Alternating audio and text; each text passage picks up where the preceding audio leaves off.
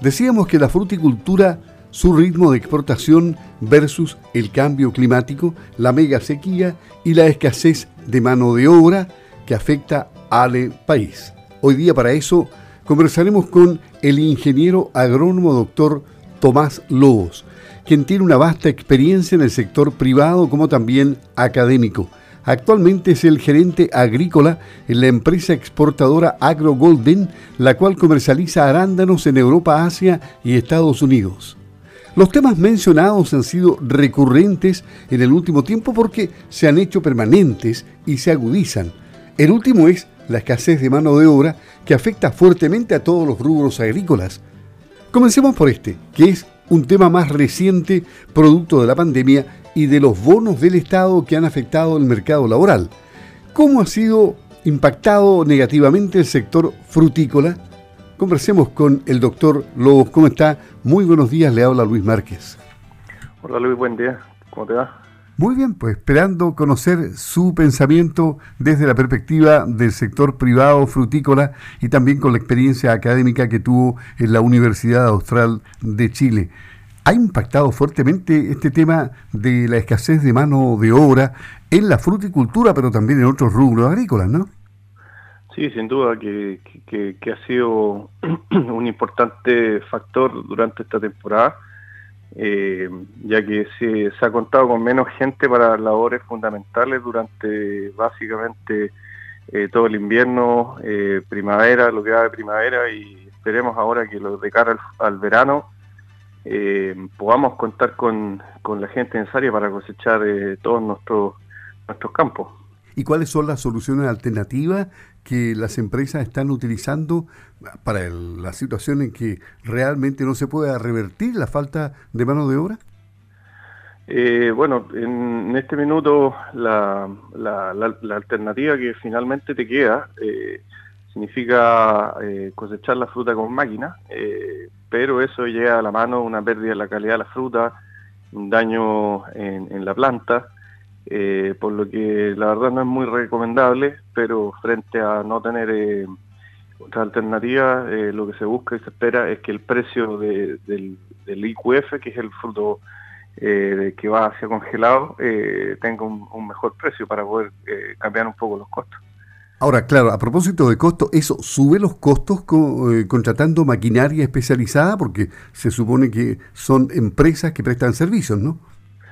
Sí, claro, eh, sin duda tiene un costo, eh, sin embargo es menor del que, del que se paga por la mano de obra. La mano de obra puede, puede llegar a representar el 50% de los costos anuales de producción, por lo tanto, eh, si bien no es barato, es básicamente la única alternativa que te va quedando, a no ser que quieras dejar toda tu fruta en las plantas. Pero bueno, y este no es el, único problema, porque la, se supone que esta situación puede terminar a fines de este año, cuando ya terminen los IFE y, la gente comience realmente a buscar trabajo para poder tener los mismos ingresos, ¿no? Eh, ¿Ustedes se han proyectado en el tiempo? Sí, desde luego. De, hecho, ya se ha notado un poco eh, que más gente está como comenzando a buscar alternativas de trabajo pensando en que se van a terminar estos eh, beneficios del Estado eh, pero están muy atentos incluso a un posible cuarto retiro. Eh, si es que eso pudiese salir aprobado, eh, inmediatamente nos, nos pone a todos en problemas porque significaría que la gente preferiría estar en la casa sanos y seguros que, estar saliendo a trabajar.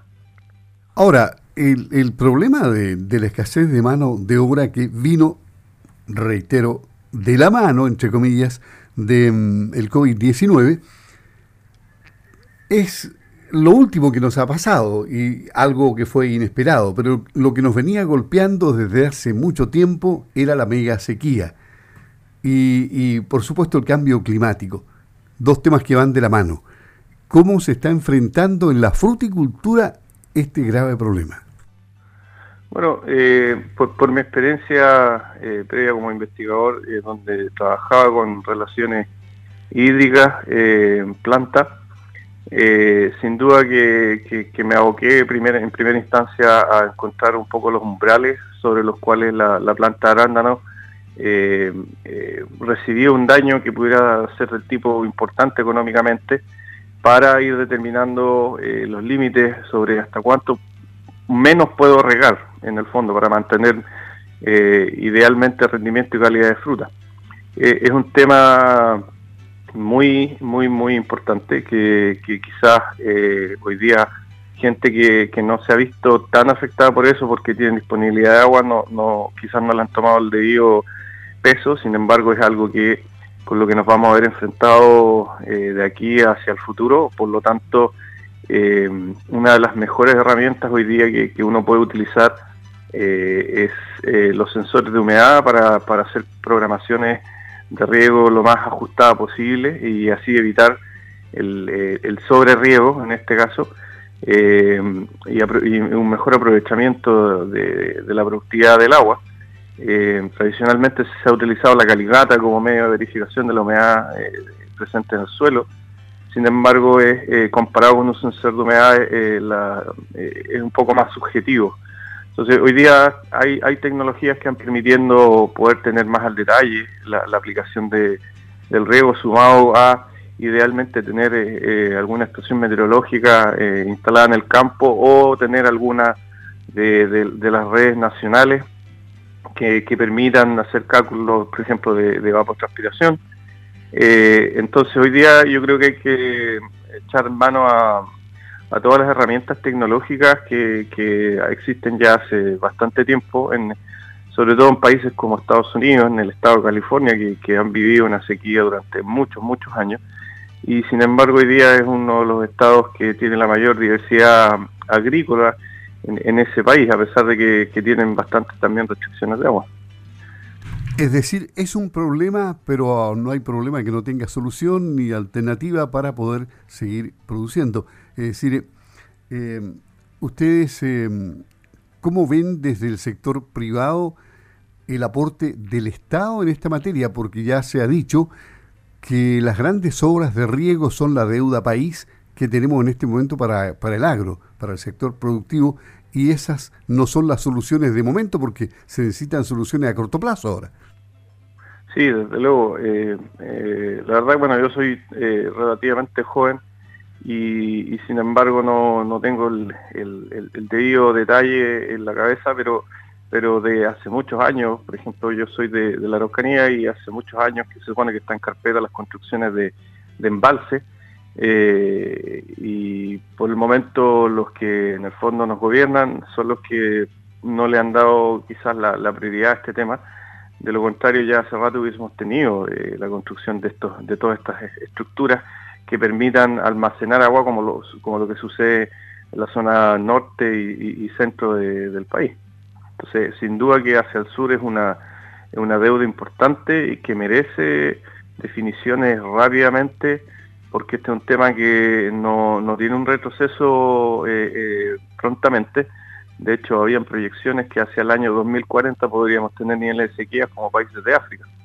Entonces, de cumplirse eso, ya que estamos hablando solamente de proyecciones, eh, estaríamos en, un, en, una grave situación si es que no contamos con una infraestructura de riego, sobre todo en la zona, en la macro zona sur del país.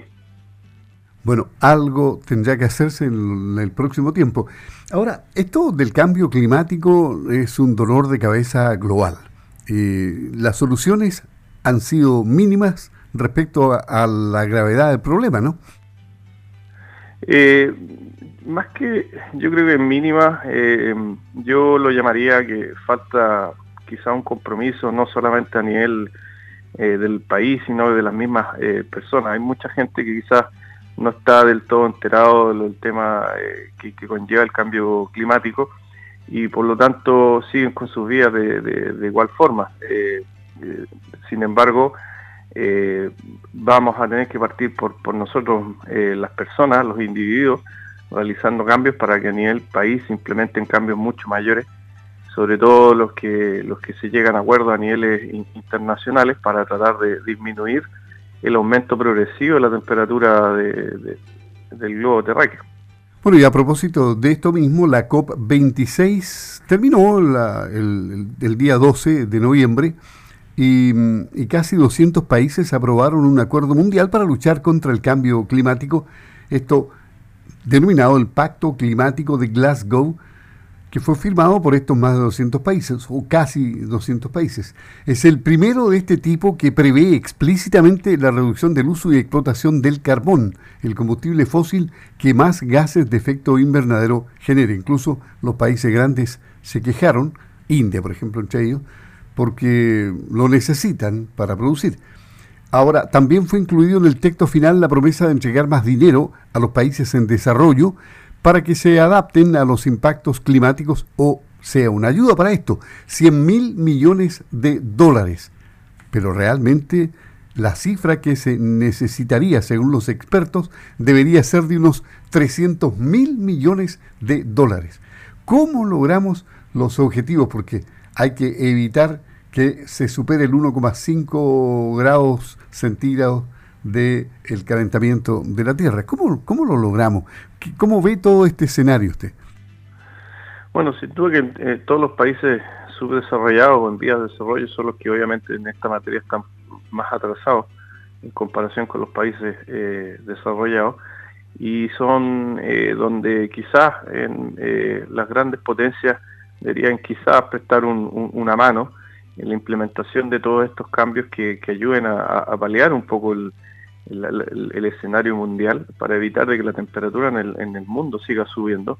Eh, hay, hay mucha información de, eh, hoy día estamos hablando de, de, 1,5 grados, o sea, qué va a pasar cuando, cuando ya hemos, hayamos llegado a ese umbral y, estemos cercanos al aumento de los 2 grados eh, los escenarios y las consecuencias van a ser eh, realmente importantes. Entonces, por lo mismo es que eh, yo creo que eh, más que darle la responsabilidad también a, los estados, también es responsabilidad de, cada quien el, poder ayudar a combatir esto. sin duda que si todos los ciudadanos de un país se, se, coordinan, se puede llegar al país a el cumplimiento de las metas que, que más que ambiciosas son las que realmente son necesarias en pos de, enfrentar esta situación y, evitar el, eh, que sigan aumentando los grados de temperatura a nivel mundial. El ingeniero agrónomo doctor Tomás Lobos, gerente agrícola de Export Agro Golden, con experiencia académica también, lo último en la Universidad Austral de Chile, pero él además estuvo en Estados Unidos. Le agradecemos a, Tomás el haber conversado con Radio Sago y con Campo al Día, que se solucionen todos los problemas en la fruticultura y a nivel de su empresa, que tenga mucho éxito, Tomás, que esté muy bien. Buenos días, gracias. ¿eh? Muchas gracias por el llamado, que esté muy bien. Eh, estamos disponibles para cualquier cosa que necesiten. Ok, pues gracias, hasta pronto. Hasta luego.